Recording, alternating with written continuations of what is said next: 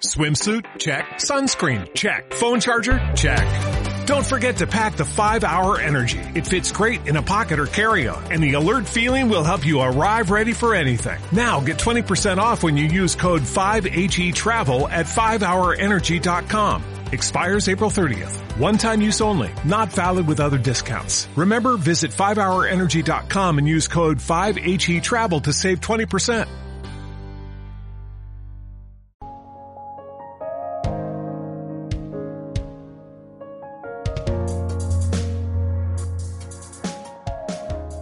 Fotografiando la noche.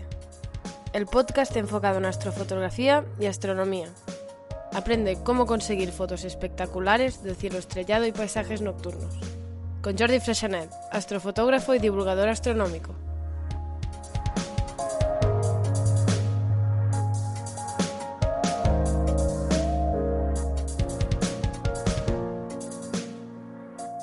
Hola fotonoctámbulos, bienvenidos a vuestro podcast de astrofotografía y astronomía. Este es el episodio 66. Entrevista a Marta Puig, una joven astrónoma. En este programa entrevisto a Marta Puig, que es joven y es astrónoma. Nos explicará cómo empezó su pasión por la astronomía, su trabajo en el Observatorio Alteide como técnica de operaciones telescópicas y algunos proyectos interesantes en los que ha participado recientemente. También os recomiendo que os preparéis para observar el cometa C2021A1 Leonard, que sea un objeto interesante los primeros días de diciembre. Mientras buscaba información del cometa Leonard, la verdad es que me, me he emocionado. A ver si tenemos suerte y se cumplen las previsiones del brillo, que no esté nublado y que se deje ver y fotografiar. Yo lo intentaré los primeros días de diciembre, antes de la salida al sol pero en el apartado de efemérides os ampliaré la información.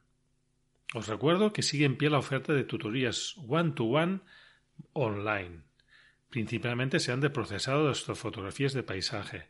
Si el Photoshop se os atraganta o necesitáis acompañamiento para desencallar vuestro workflow de revelado o de procesado, no dudéis en enviarme un email a info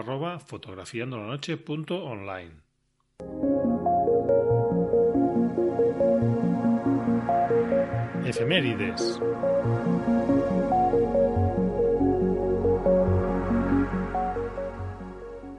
Vamos a repasar los eventos o fenómenos astronómicos más destacados de la primera quincena de diciembre de 2021.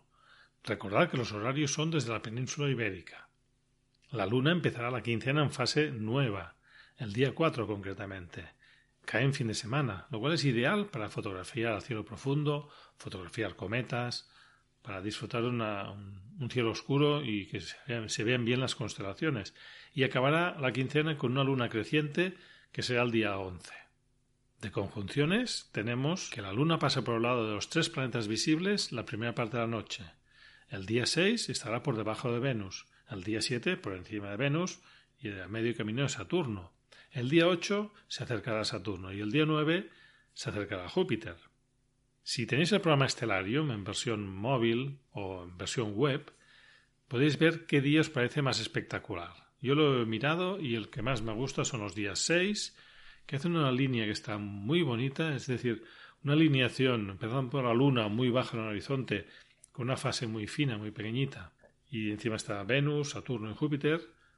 Yo me apunto en mi agenda el día 6 para intentar hacer esta fotografía, a ver qué tal. También son buenos el día 7 o 8 de diciembre.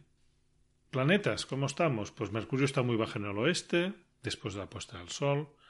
Venus sí en el oeste tras la puesta del Sol, brilla mucho, subirá un poquito la primera quincena, pero durará poco. La segunda quincena de diciembre irá bajando, perdiendo altura en el horizonte oeste. Marte empezará a asomarse levemente en el crepúsculo matutino, y Júpiter y Saturno siguen en la zona de Capricornio, visibles las primeras horas de la noche, pero poco a poco despediéndose ya por el oeste. De lluvias y estrellas llega una de las más famosas, de las más interesantes, las Gemínidas. La lástima es que llegan con una luna creciente bastante, bastante presente. El máximo de la lluvia de las Gemínidas es el día 14 de diciembre a las 7.54 horas hora española. Pero sabéis que duran siempre unos días antes, desde el 4 de diciembre hasta unos días después, el 20 de diciembre. La tasa horaria cenital teórica es de 150 meteoros por hora, que es mucho. Ya que tenemos la luna presente en la primera parte de la noche, quizá lo mejor será esperar a que se esconda la luna y, si podemos, la última parte de la noche. Como el máximo es a las 7.54 de la mañana, pues si, intentamos a las 5 o las 6, igual, igual vemos algún meteoro interesante. Y hablemos del cometa, finalmente. Un cometa prometedor, el C 2021 A1 Leonard. Es un cometa nuevo, es decir, que no, no había pasado por alrededor del Sol y puede ser visible a simple vista en diciembre. Pero yo no me fío demasiado de las previsiones. Si se ve bien con unos prismáticos, ya estaré contento. Pues bien, este fue descubierto por Greg Leonard el 3 de enero de 2021 y fue el primer cometa descubierto en 2021. Si recordáis el episodio 34 que hablé de cometas, y si no, lo podéis revisitar, la denominación de un cometa empieza por una letra, que en este caso es una C, y quiere decir que es un nuevo cometa, que no es periódico, que no había pasado anteriormente por cerca del Sol. 2021 es el año del descubrimiento. La letra A es, quiere decir que se descubrió la primera quincena de enero. Si fuera la segunda sería la letra B, si fuera en febrero sería la letra C, y finalmente el número uno, que es el primer cometa descubierto de la quincena. Pues las mejores condiciones para observarlo y fotografiarlo en el hemisferio norte serán entre el 1 y el 8 de diciembre. Está entre las constelaciones de perros de caza, también llamada Canes Menatici, y Boyero, también conocido por Bootes. Y lo veréis en el este, antes del crepúsculo matutino. Intentar verlo antes de que aparezcan las primeras luces, cuando sea la noche bien oscura, así queda bien contrastado sobre el fondo negro del cielo. El máximo brillo es el 12 de diciembre y llegará a una magnitud de 3,2 positiva. Parece una magnitud muy brillante, pero tened en cuenta que en los cometas se cuenta todo el, brillo que tienen del, del, núcleo, de la cola, y se, y se agrupa como si fuera un solo punto. Entonces quiere decir que no brillará tanto como una estrella de magnitud 3, sino que será casi parecido a una, estrella de magnitud 6 o algo así, 5 ¿eh? o 6. Si no pasa nada grave, si, si, no se desintegra el cometa o se, se rompe o lo que sea, casi seguro que será visible con prismáticos o pequeños telescopios. Y también será fácil de captar con una cámara si hacéis una exposición suficientemente larga. El 12 de diciembre, en el hemisferio norte estará ya un poco demasiado bajo, en el horizonte este, entonces las luces de la mañana le, lo, apagarán, lo esconderán un poco, ¿no? En el norte, a cada unos días aparecerá por el crepúsculo vespertino, pero muy muy bajo en el horizonte. La ventaja, para los que estáis en el hemisferio sur, es que a partir del 15 de diciembre lo empezaréis a ver por el hemisferio sur. Y también durante unos días lo podréis ver cerca del sol normalmente, pero quizá tendréis una oportunidad a ver si es mejor o parecida a la que tendremos en el hemisferio norte. Si queréis fotografiarlo, podéis usar un objetivo gran angular para coger un gran campo o bien un teleobjetivo para coger detalle, ¿no? Preferiblemente, si tenéis el objetivo, usar una montura de seguimiento, porque si no, no podéis hacer una exposición suficientemente larga para captar detalle y que no tenga ruido la imagen. Evidentemente, un telescopio también servirá con su montura de seguimiento. En el episodio 34 os daba algunas recomendaciones para fotografiar y editar fotos de cometas. Os pondré el enlace a este episodio. Y también os pongo un enlace a una página donde podéis ampliar información del cometa, con mapas de la situación.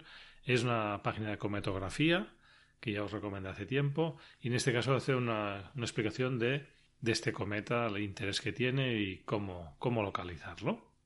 Mucha suerte con la caza del cometa. Ya compartiréis fotos si conseguís verlo o fotografiarlo.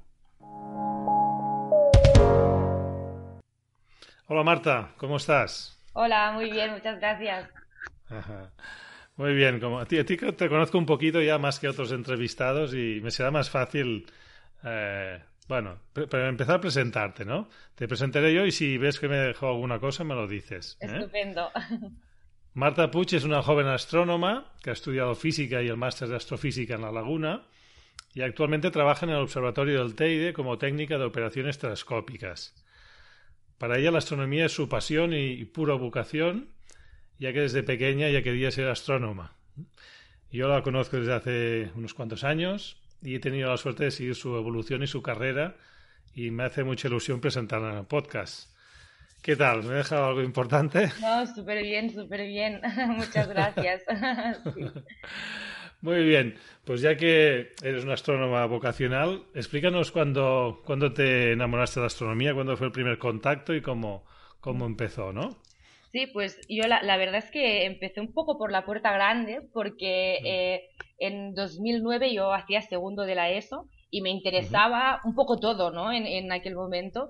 Entonces me dieron una beca desde el Hospital San Joan de Deu en Barcelona que se llamaba Ilusiones y Estrellas y lo que hacían es llevar a diferentes em, estudiantes al observatorio del Teide para recibir una formación sobre astronomía, astrofotografía, etcétera. Y claro, yo, aunque era bastante joven, me metí ahí de, de cabeza. Y la verdad es que fue muy bien, tan bien que luego esta beca acabó em, llevándome también a ver el eclipse de sol de 2009 en China y claro, yo creo que a partir de aquí yo me enamoré de, de eso y fue como un no retorno. Yo siempre eh, cuento que yo no sabía que se tenía que estudiar para poder ser astrónoma. Yo no tenía claro qué carrera se tenía que hacer ni nada, pero sabía que yo quería hacer eso.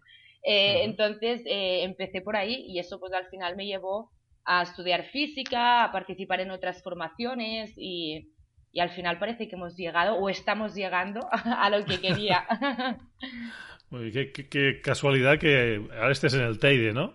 Empezaste en el Teide y, y, ahora estás haciendo tu carrera en, en, el Teide, ¿no? Sí, la verdad que sí. Para mí significó mucho cuando pude acceder a esta plaza porque, bueno, fue fuese un poco poético, ¿no? Romántico. muy bien. Y aparte del Teide y a China, creo que fuiste a otros lugares de la Tierra, ¿no? A ver cosas espectaculares. Sí, de hecho también eh, después del eclipse pensé, bueno, pues ahora quiero más, ¿no? Y entonces eh, eh, el otro objetivo eran las auroras boreales. Y, también gracias a otra beca, Jovis y Ciencia, está aquí en, a nivel de, de Cataluña, pues me llevó a, a ver auroras boreales con el, el grupo Shelios y estuve allí en Groenlandia en 2011 y 2012. Y luego, ahora ya más recientemente, en 2017, aunque el tiempo pasa muy rápido, estuve en, en, Estados Unidos también viendo el, el eclipse de sol.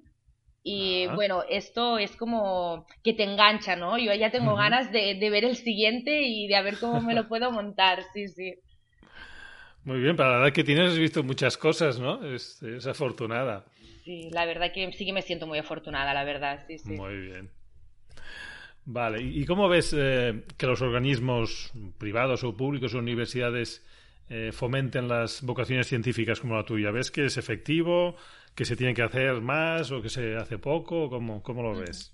A ver, en mi caso yo siempre digo que eh, es el claro ejemplo de que si das la oportunidad y motivas a las personas, eh, algo sale, algo, algo remueve, ¿no? Por ahí, o sea, de, los que estuvimos en, en, estas becas, la mayoría de personas se han acabado vinculando a, a, en la, a la, ciencia, pero de, de una forma u otra pero, pero realmente pienso que sí que es efectivo. Evidentemente habrá gente que se quede por el camino, ¿no? Pero yo lo digo, si no hubiese sido por eso, pues yo probablemente hubiese estudiado periodismo, por ejemplo, o algo más de una rama más social que me, me hubiese gustado mucho también, pero por lo que sea hubiese ido seguramente por otro camino. A mí me lo descubrieron gracias a las becas y por lo tanto yo siempre apuesto que, que se den, que, que se motive a los pequeños las pequeñas sobre todo, y bueno, de más mayores también. Muy bien.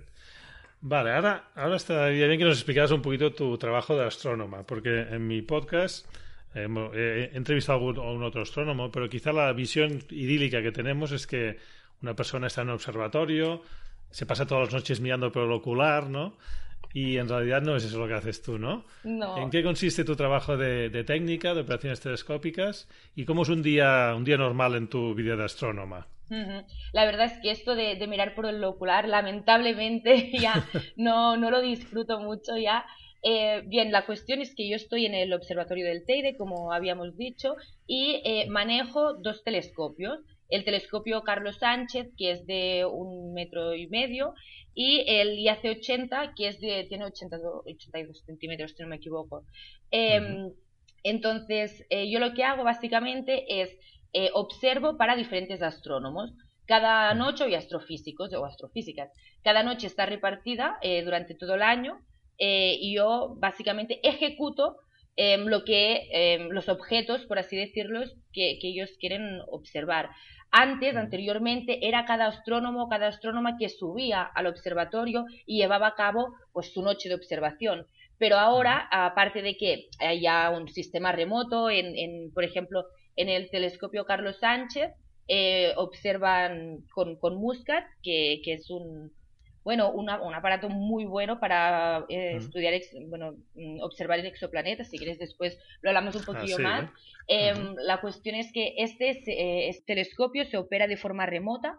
Entonces tenemos la mitad de la noche, la está observando un observador europeo y la otra mitad de la noche un, uno japonés. O sea que desde el, en el observatorio del Teide se está observando también desde Japón.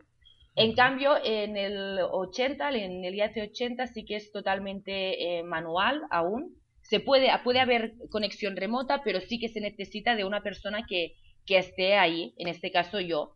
Eh, cuando podían subir los astrónomos, sobre todo antes de la pandemia y todo, pues también había el astrónomo y yo como técnica, pero en este caso ahora sí que estoy como, como observadora.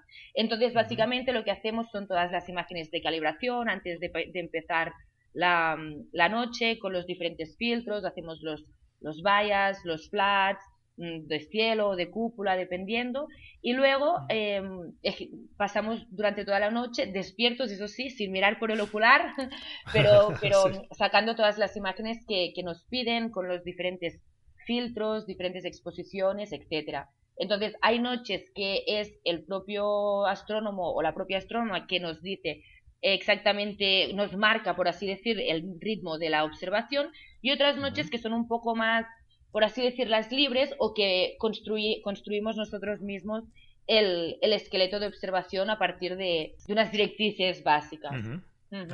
Y básicamente estás delante de un ordenador, ¿no? De una pantalla y...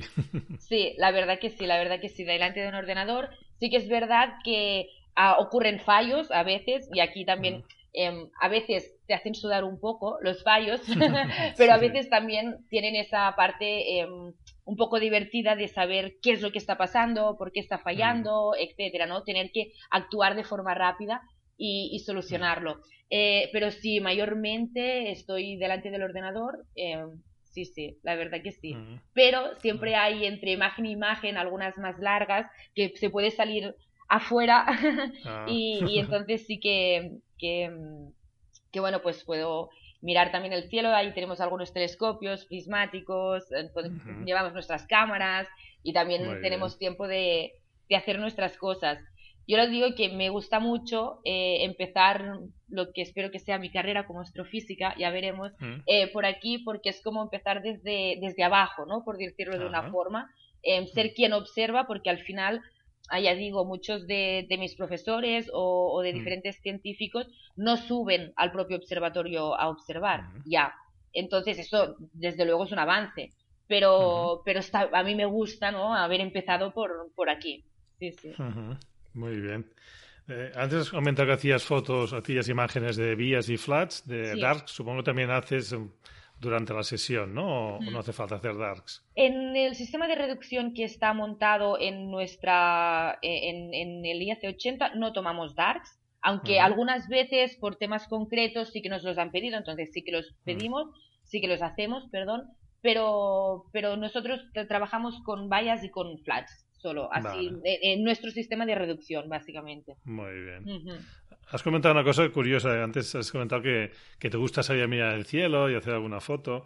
Yo conozco a un astrónomo que, que, le preguntas por una constelación y dice, ah, no, no tengo ni idea. ¿no? Yo, yo sé sobre los mapas, las coordenadas, pero yo la constelación no, no la sé reconocer en el cielo. ¿no?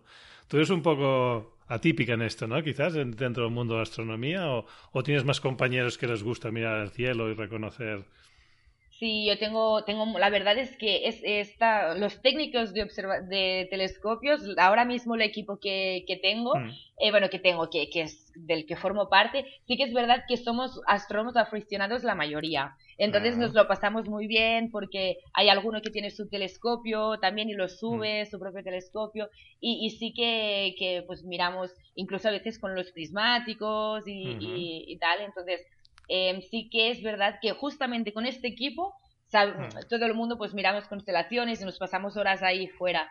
Eh, pero sí que es verdad que me he encontrado mm, personas que yo considero que son mucho más científicas que yo, que, que sí que lo ponen, les pones ahí en, en el cielo a, a, simple vista y no Mm. y se pierden. Pero a mí la verdad es que me gusta mucho. Sobre todo, quieras que no, ahora me está gustando porque ya llevo un año entero eh, en el observatorio, entonces voy viendo la evolución de, del cielo, ¿no? Como ahora qué constelaciones aparecen, cuáles no, a qué hora, y esto la verdad es que me gusta mucho porque quieras que no, y encima siendo de Sulsona, pues yo conocía mucho más las de verano, porque el invierno hace Claro. mucho frío.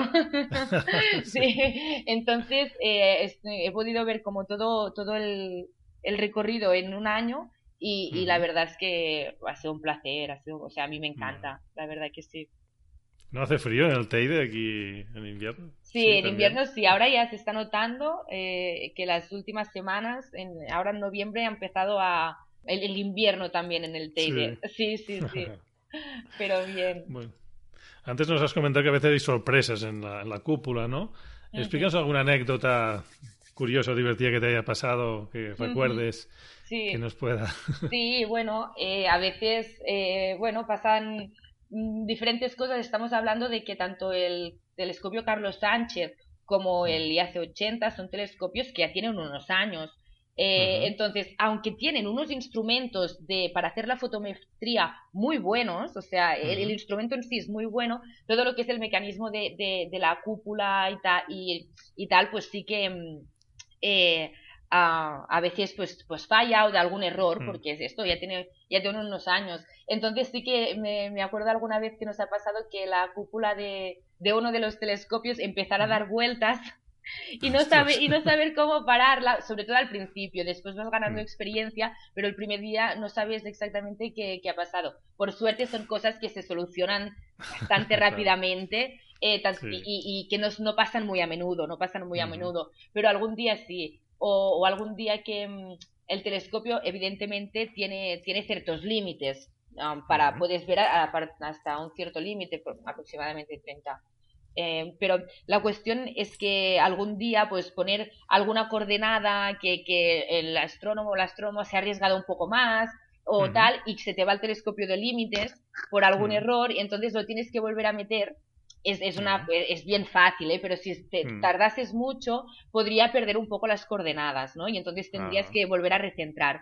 Esto no me ha Mm. pasado nunca, por suerte, lo de tener Ah. que, que, que recentrar, pero que se me haya salido de, de límites, me pasó una Mm. vez y sí que me acuerdo que, que también, bueno, lo pasé, bueno, no lo pasé mal, pero fueron como Mm. nervios, ¿no? Porque sobre todo al principio, al final no pasa nada porque todo se soluciona rápido, pero algo que sí que somos muy conscientes es que el tiempo en un telescopio em, vale oro, por así decirlo. Claro. Es muy importante, entonces, como a no- nosotros nos gusta observar, nos gusta la ciencia, pues queremos que no se pierda tiempo, queremos mm, hacer tantas imágenes como, como podamos. Entonces, cuando pasan estas cosas, eh, pues lo quieres solucionar muy, muy rápido. Sí, sí. Si es la primera vez aún sí, te pero, pones nervioso, ¿no? pero esto ya, ya digo, eh, son cosas bastante, bastante puntuales. Normalmente las noches son, son muy, muy productivas. Ajá. Sí. Muy bien, yo entré en, eh, la página web del IAC para mirar un poquito los telescopios y el, el IAC 80, ¿no? El de 80 centímetros, puede parecer así que es, que es pequeño o obsoleto, ¿no? Comparado, por ejemplo, con el Gran Tecan que tenéis en una isla cercana, ¿no? Sí. Entonces, ¿cómo, ¿cómo se ha actualizado, cómo se ha conseguido mantenerlo como un telescopio útil y competitivo, este telescopio?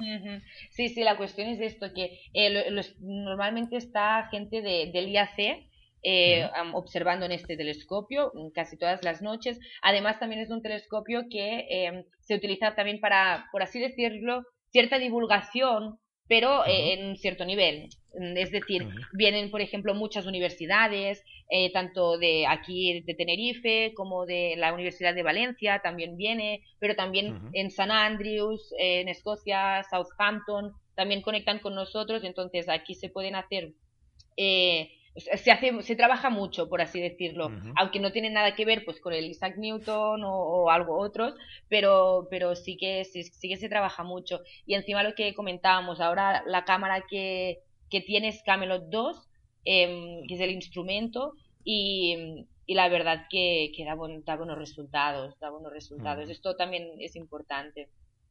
Claro. Sí, sí, con una cámara antigua no, no se podía trabajar en buenas condiciones, pero si se actualiza sí que sí, sí, sí. salen cosas. Y en esto de, la, del instrumento, como te comentaba antes, es que a mí me, pareció muy, ah, muy interesante que en Muscat, em, que es el, instrumento que tenemos en el Carlos Sánchez, eh, hace fotometría en cuatro filtros a la vez.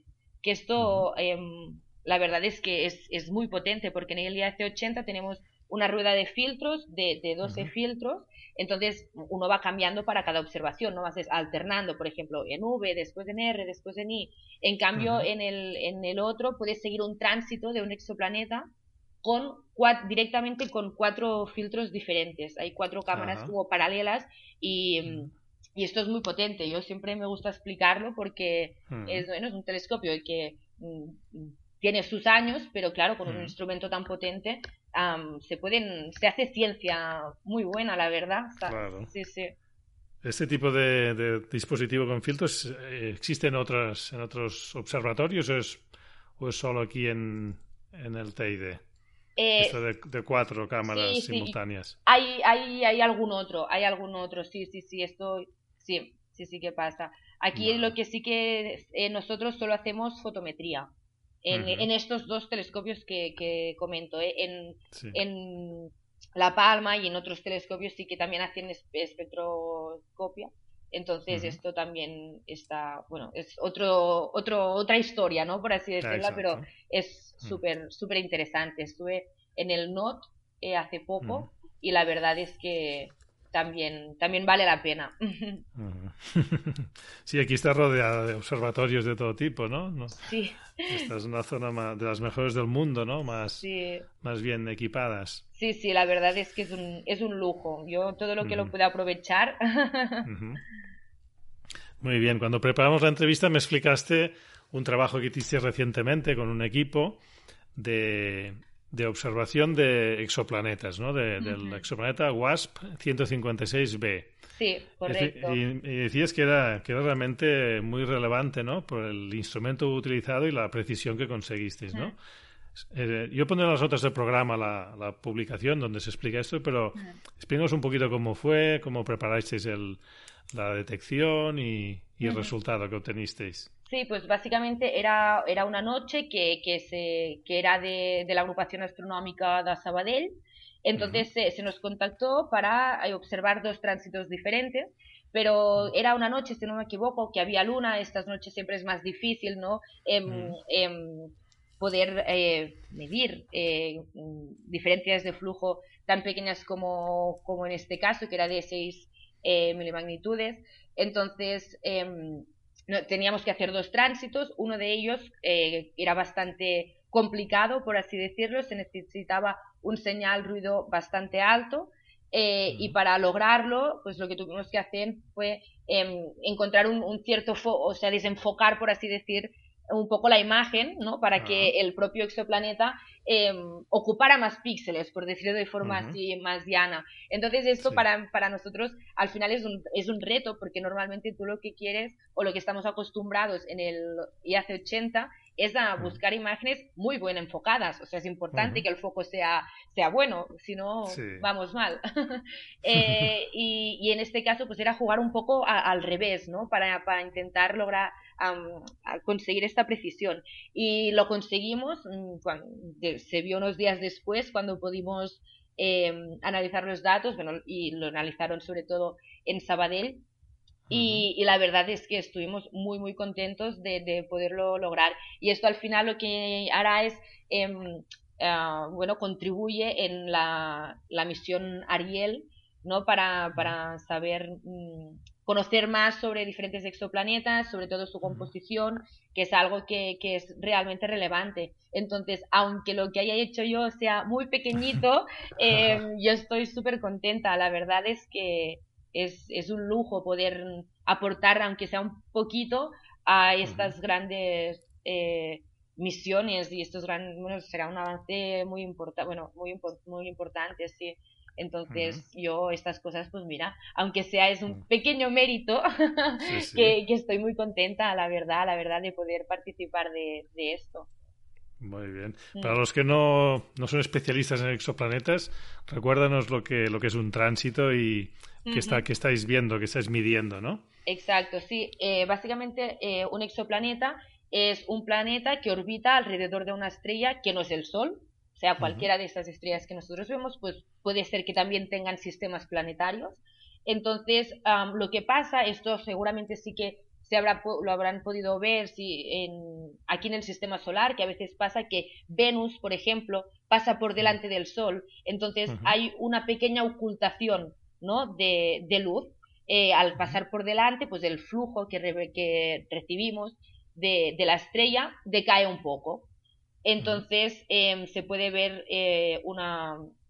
Eh, se, puede captar, esto básicamente se puede captar y hay dos momentos fundamentales que son la entrada de, a, la estrella y la salida de esa y a partir de aquí pues bueno se pueden se pueden eh, saber muchas de las características que, tiene el planeta y, sobre todo también lo que decíamos era saber cada cuánto habrá un tránsito, ¿no? Esto también es, es, importante para luego saber exactamente cuándo empieza, cuándo acaba. Bueno, como más se sepa, em, mejor, por así decirlo.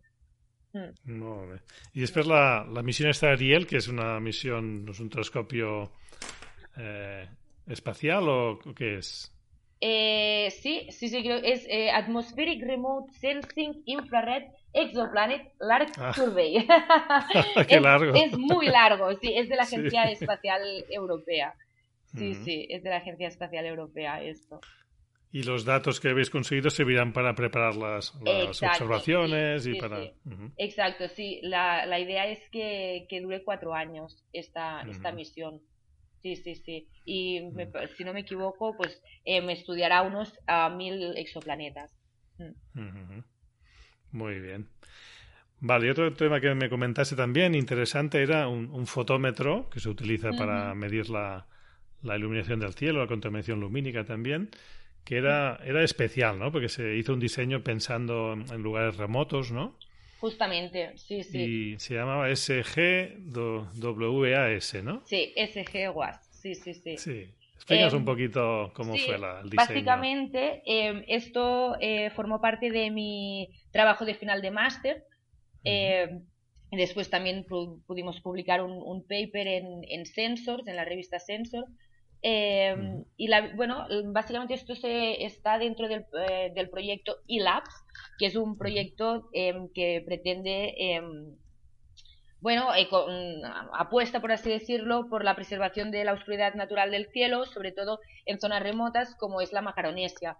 Entonces, para, para poder medir, sobre todo, ¿no? Para, sí, exacto, para poder medir esta oscuridad natural o la ausencia de esta oscuridad natural, pues lo que hacen falta son, son fotómetros eh, que puedan ser eh, autónomos Ah, e inalámbricos, evidentemente, porque a lo mejor se situarán en diferentes sitios em, que no se puede acceder de forma fácil, pero que tampoco pues no les llega a wifi, por así decirlo, etcétera. Entonces, em, la, idea mm, fundamental es poder hacer una red de fotómetros que puedan mm, mm, a monitorizar, por así decirlo, el, el, cielo, ¿no? por decirlo de una forma, entonces, esto es, es, bastante interesante, lo pudimos llevar a cabo, ahora ya son unos, eh, ya es una realidad, ya son unos fotómetros que, que se están instalando, si no me equivoco, ahora se estaban instalando en Madeira, eh, también en el observatorio del Teide, bueno, en el Parque Natural de, del Teide, pero también en La Palma, eh, está aún en proceso de, de que se, se van colocando, pero va a ser, va a ser bastante importante porque aquí Em, la cuestión es que eh, los satélites, por así decirlo, que sí que pueden captar eh, las, las, luces que, o la contaminación lumínica que se da pues, en Barcelona, en Madrid, en, áreas más pobladas, no llegarían nunca a, poder ver estas magnitudes, eh, o sea, la oscuridad real del cielo en, en zonas más remotas. Entonces, esto, esto va a ser realmente em, interesante y también al final es lo que también hemos comentado alguna vez, em, que tiene muchas implicaciones mm, más allá, o sea, evidentemente para los astrónomos, pero, pero también más allá, em, para que haya normativas reguladoras, etcétera, hacen falta datos al final. Y, se puede ver como la, ausencia de esta de esta luz de esta oscuridad natural por así decirlo afecta mucho más allá que las imágenes bonitas que, que, podemos hacer no porque se está y cada vez mm, se hay más estudios de cómo afecta al propio organismo de, de, las personas, pero hay muchísimos animales, tanto vertebrados como invertebrados, que viven en oscuridad. Entonces, esto es, es realmente importante y es decir, es, es, como un cajón esto de la contaminación lumínica, que lo abres y van saliendo cosas y es increíble el, el, alcance que tiene. Así que, otra vez más, poder y, estar involucrada ¿no? en, en esto y a mí me, me, ha, me ha gustado mucho y, y a ver si, si hacemos aún más cosas, porque bueno, ahora hemos hecho el, el o se ha sacado el, el fotómetro con, con el acompañados de, bueno, el Instituto de Astrofísica de Canarias es quien lo ha coordinado todo y una empresa aquí también Canarias y el TEC es quien lo ha desarrollado más a profundidad. Eh, pero ahora vienen los resultados, ¿no? Vienen las medidas. Ahora aquí tendremos trabajo y contentos, contentos, sobre todo todo el equipo. Miquel Serra es quien lo dirige y Miquel Rodríguez Alarcón también y, y, harán muy buen trabajo, la verdad, sí, sí. Qué bien, muy interesante. Mm. Acabamos de contaminación lumínica y yo, me ha venido a la memoria el tema de los satélites Starlink, que últimamente están preocupando mucho y, más que preocuparán, porque cada vez habrá más, ¿no? Sí. ¿Tú, tú los has, te han molestado en, los trabajos que haces de observación o Starlink? ¿Te han pasado por tu campo? Sí, sí, la verdad es que ah. siempre es, es rara la noche o las noches que no, que no tenemos alguna imagen que, que nos sirve para por culpa de, satélites es algo que, que, nosotros, que está al orden del día y, lo hablamos. De hecho, hay gente que se dedica específicamente a, eh, a, observar los satélites para ver incluso cómo afectan o, por ejemplo, cómo se pueden eliminar las trazas de una imagen para que esa imagen sea, sea válida. La verdad es que esto sí que está al orden del día y, también se, se trabaja en, en el IAC. Eh, Olga Zamora, por ejemplo, está muy involucrada en, en ese tema y tengo algunos compañeros como Juan que también ha estado, ha estado trabajando en este sentido. A, a, ver qué pasa, porque sí, la verdad es que no, no parece que, vaya, que vayan a ir a menos, sino al contrario, ¿no? Esto es, es, siempre, siempre complicado porque sí que todos nos gusta tener wifi en todos los sitios, ¿no? Pero bueno, tendremos que, llegar ahí a un compromiso, por favor. Claro. Yo a veces comento en las observaciones que hago de astronómicas que el cielo que vemos ahora quizá dentro de unos años ya no será igual, ¿no? Veremos un cielo que se moverá, todos, todos los puntos se irán moviendo y no, no sabrá si es una constelación, es un, satélite que está pasando, ¿no? Ay, sí, ay, sí. sería un poco triste, la verdad, que, perdiéramos este, este valor tan importante, ¿no? Sí, sí, es la parte más cruda, ¿no? Esto, entre la contaminación lumínica, no todo es un poco lo mismo. Esto es, es lo, bueno, lo que más desmoraliza, pero bueno, intentaremos, si podemos hacer algo para que no para conservarlo, pues ahí ahí estaremos. Muy bien. Eh, ¿De observatorios has visitado otros observatorios de, España? O, Por ejemplo, pues Calar Alto, ¿has estado en Calar Alto? No, la verdad es ah. que no he estado, tengo muchísimas ganas de, de, ir, la verdad. He estado básicamente en, en, en, el, en el MUNSEC, en, el observatorio del MUNSEC, en el Parque Astronómico.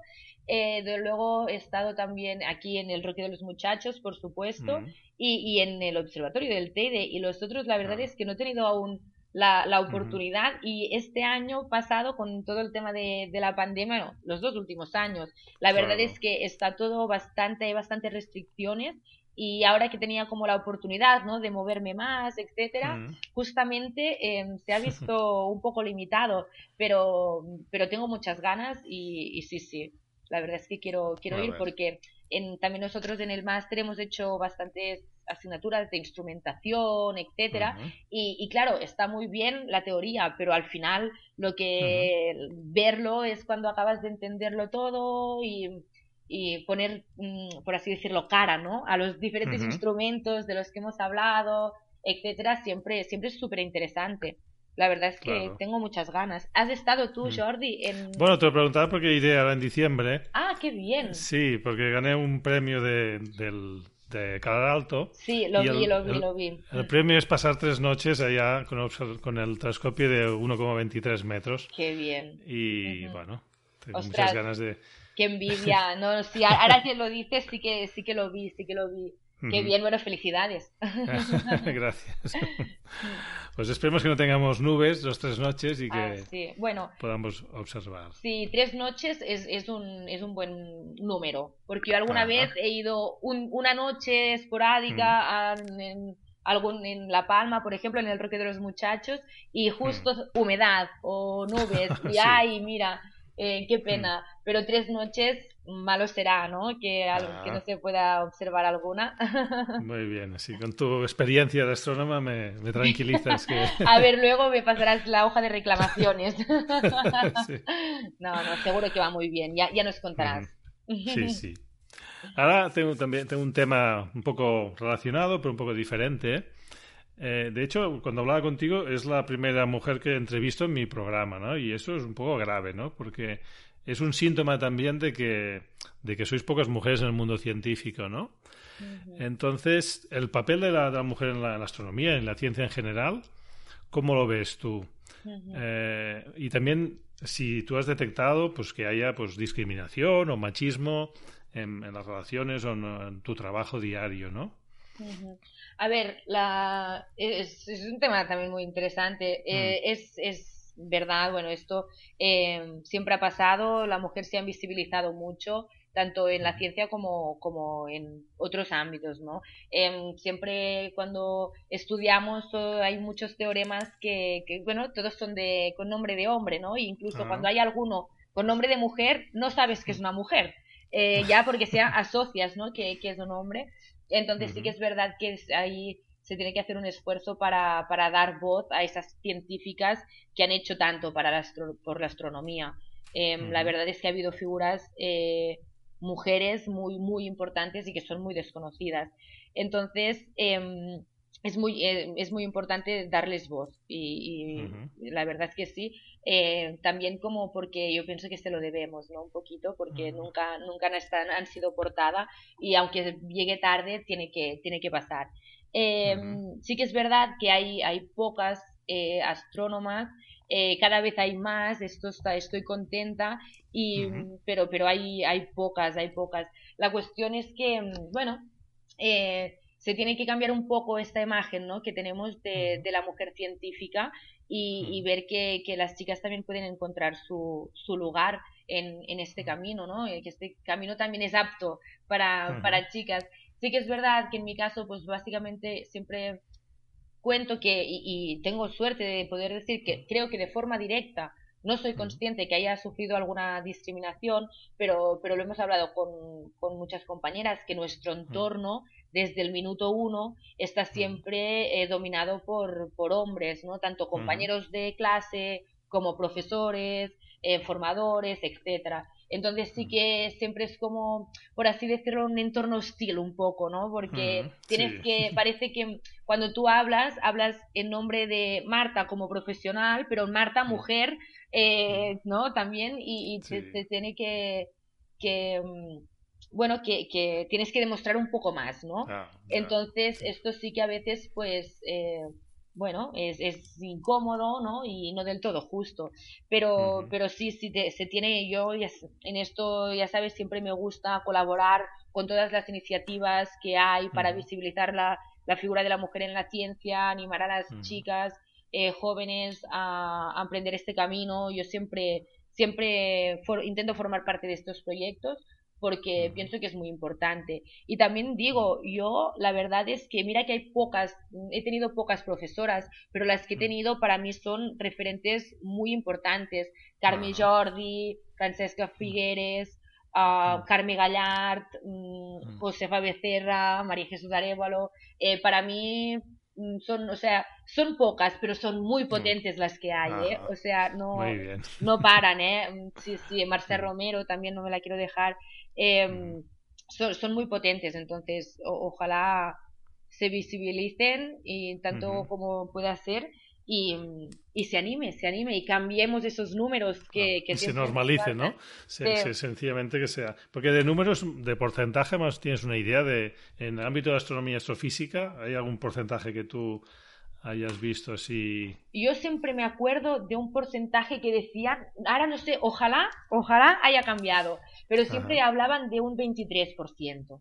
Mm. Siempre era mm. un número que, que, que, que me gustaría que ahora eh, estuviese diciendo una, una cosa fuera de órbita ¿eh? y que fuese mucho más ahora mismo. Pero yo me acuerdo que siempre hemos hablado de este 23% en, en física y sobre todo lo, lo, lo, que pasaba es el efecto este tijera que es como que en, al, en, al principio, de, al inicio de la carrera científica sí que se pueden aparecer un poco más eh, el porcentaje de chicos y chicas, pero a medida que vamos a hacer, subiendo, ¿no?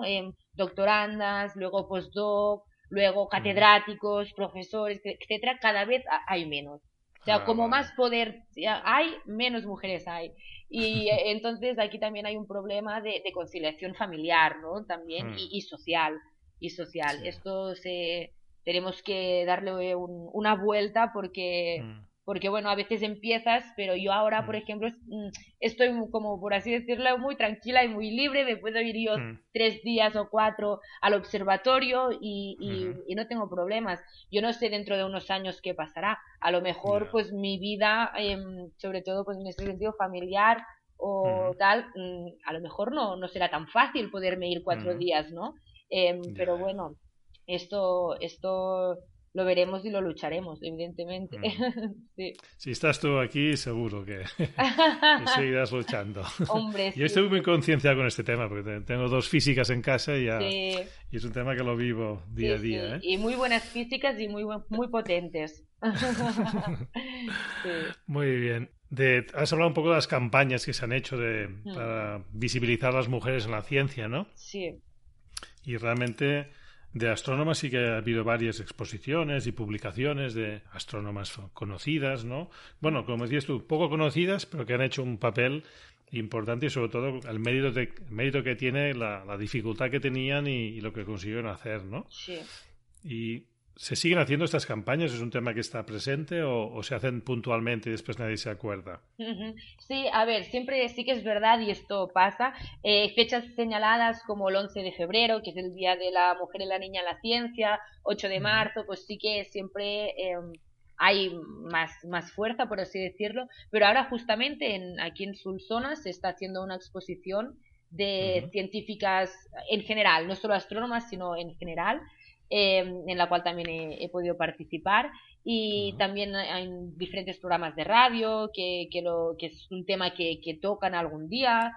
Em, también en el IAC, en el Instituto de Astrofísica de, de Canarias, hay, hay algunas campañas ¿eh? que, están, que están siempre activas, como creo que una se llama Habla con ellas, me parece, y también Mujeres en Astronomía, que lo que hacen muchas veces es eh, dar la oportunidad a colegios o institutos que contacten con el IAC y entonces un astrónoma les, les hace una charla em, pues explicando su experiencia, pero también la ciencia, porque también al mm. final se tiene que hablar de las dos cosas, ¿no? Una, por un mm. lado, el hecho de ser mujer en la ciencia, pero es que están haciendo cosas muy, muy interesantes. Entonces yo a veces pienso, me voy a colar en, en el Zoom, porque yo también quiero escuchar estas charlas. no, por, por, suerte, en el, en el, eh, en el Instituto de Astrofísica de Canarias, aunque hay mucho trabajo por hacer, ¿eh? Y los números son los que hay.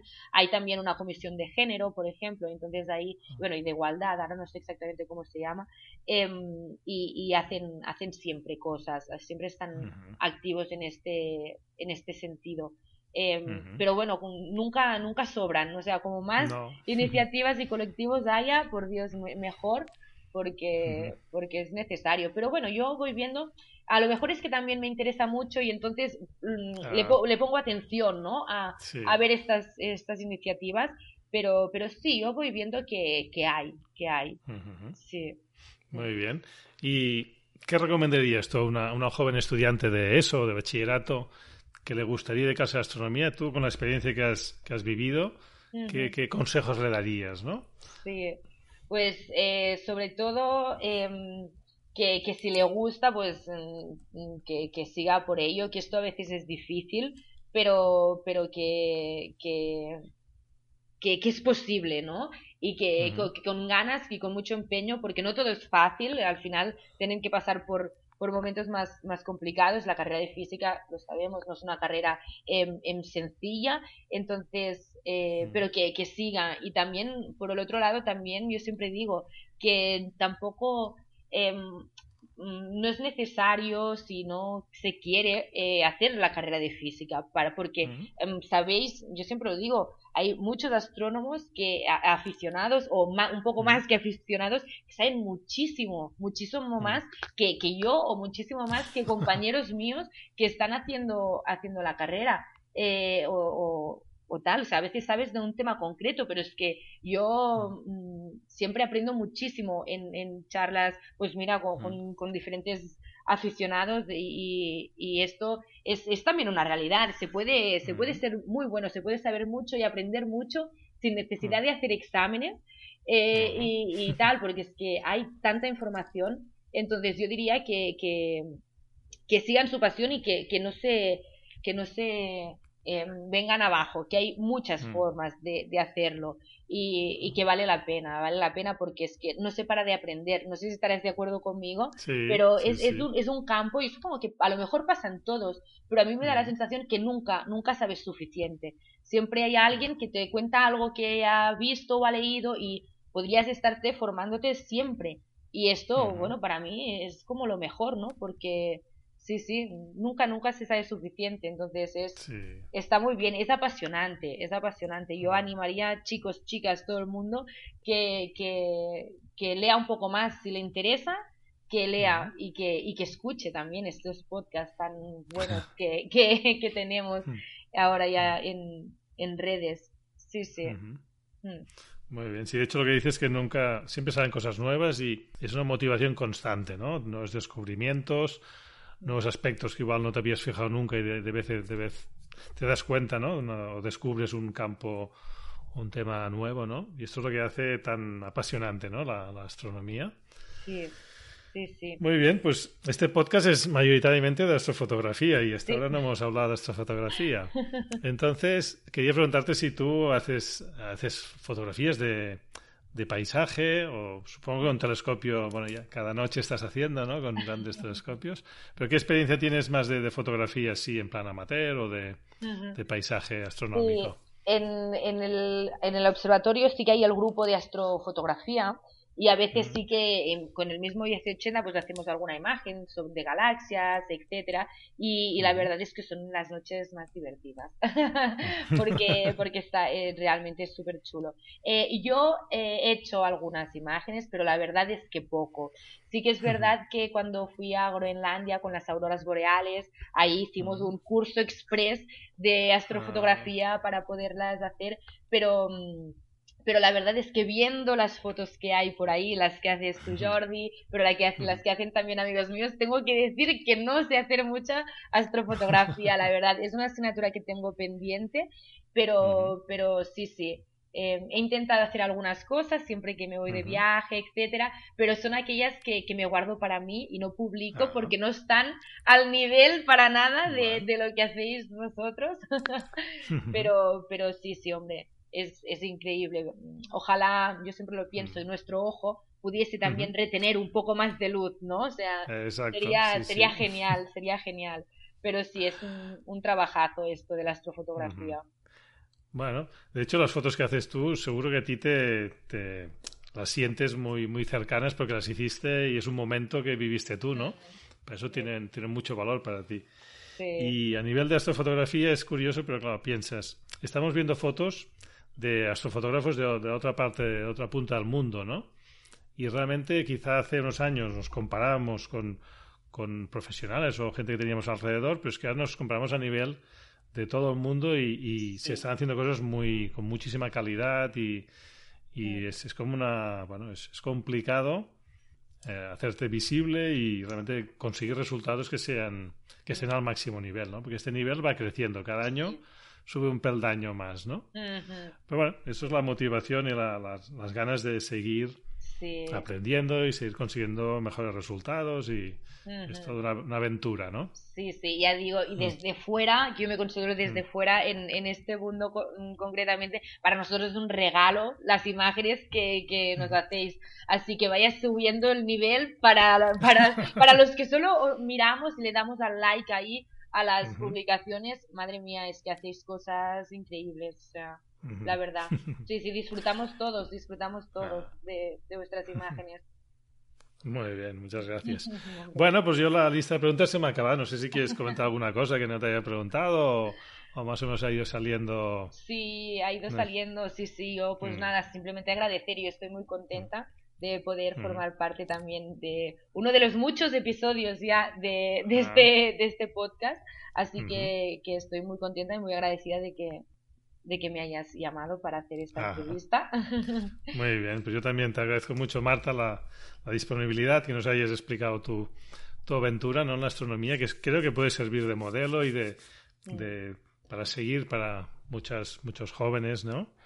Y, es, es bonito que se vea no solo pues, astrónomos conocidos y famosos, sino que las personas que estáis trabajando día a día, ¿no? Que, que podéis explicarlo, ¿no?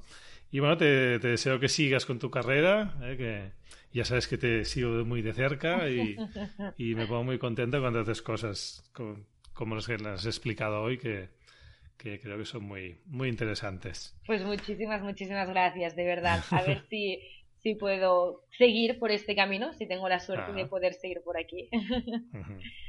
Muy bien, Marta. Pues un abrazo. igualmente. Nos vemos pronto. Chao. Adeu. Adeu.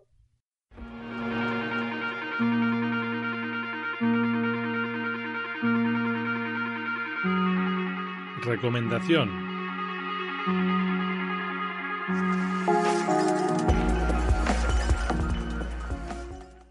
Os recomiendo un, accesorio, un accesorio que sirve para aguantar la cámara, una correa de conexión rápida, marca Peak Design. Es una marca un poco cara, un poco exclusiva, pero yo hace ya un par de años o tres que lo descubrí y la verdad es que estoy muy contento, ¿no? ¿Qué me encontraba? Pues que yo ponía la cámara en el trípode para hacer fotografía astronómica o astrofotografía y normalmente la correa molestaba, ¿no? Colgaba y si encima hacía un poco de viento, pues iba dando golpes al trípode y aún más problemático, ¿no? Cuando descubrí que habían correas que se podían desenganchar rápidamente de la cámara, pues fue un cambio radical, ¿no? Ahora, normalmente llevo la cámara siempre sin correa pero la tengo enrolladita y si la necesito para colgarme al hombro, llevarla aquí, pues la pongo en pocos segundos. Es, muy, es muy práctico, muy ágil. Antes no podía quitar la correa porque de esas, de esas fijas y necesitaba un buen rato para, para, quitarla. Esta correa lleva unos anclajes en los extremos que se acoplan con un clic a la pieza que está en la cámara y es muy rápido. Esta correa lleva unas piezas en los extremos que se acoplan a los anclajes que están enganchados a la cámara con un clic. Entonces queda seguro, no, no tiene vuelta atrás. Y la verdad es que es un sistema muy rápido, muy fiable y muy seguro de, llevar la cámara. Yo en el apartado de mi web de mi equipo encontraréis que está este elemento.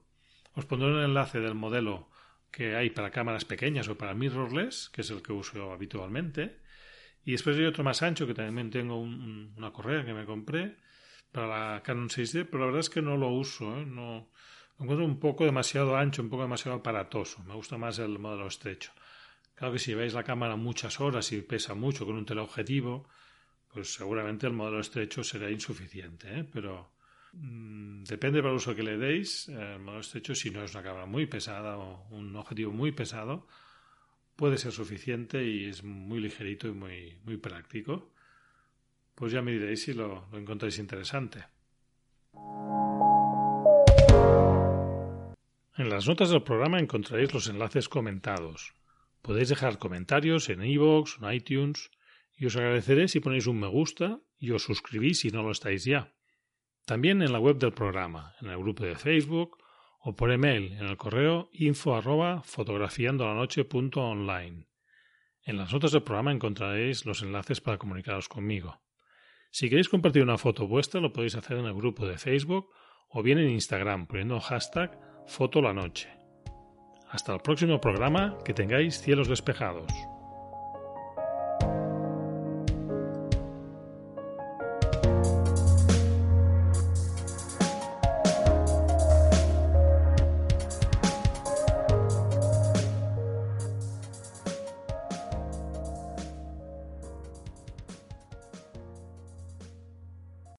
Reducing the amount of waste in your workplace will have a positive impact on our environment and can save your business money. It's also the law in Montgomery County. Make it your business to recycle right. Learn more at montgomerycountymd.gov slash recycle right or call 311.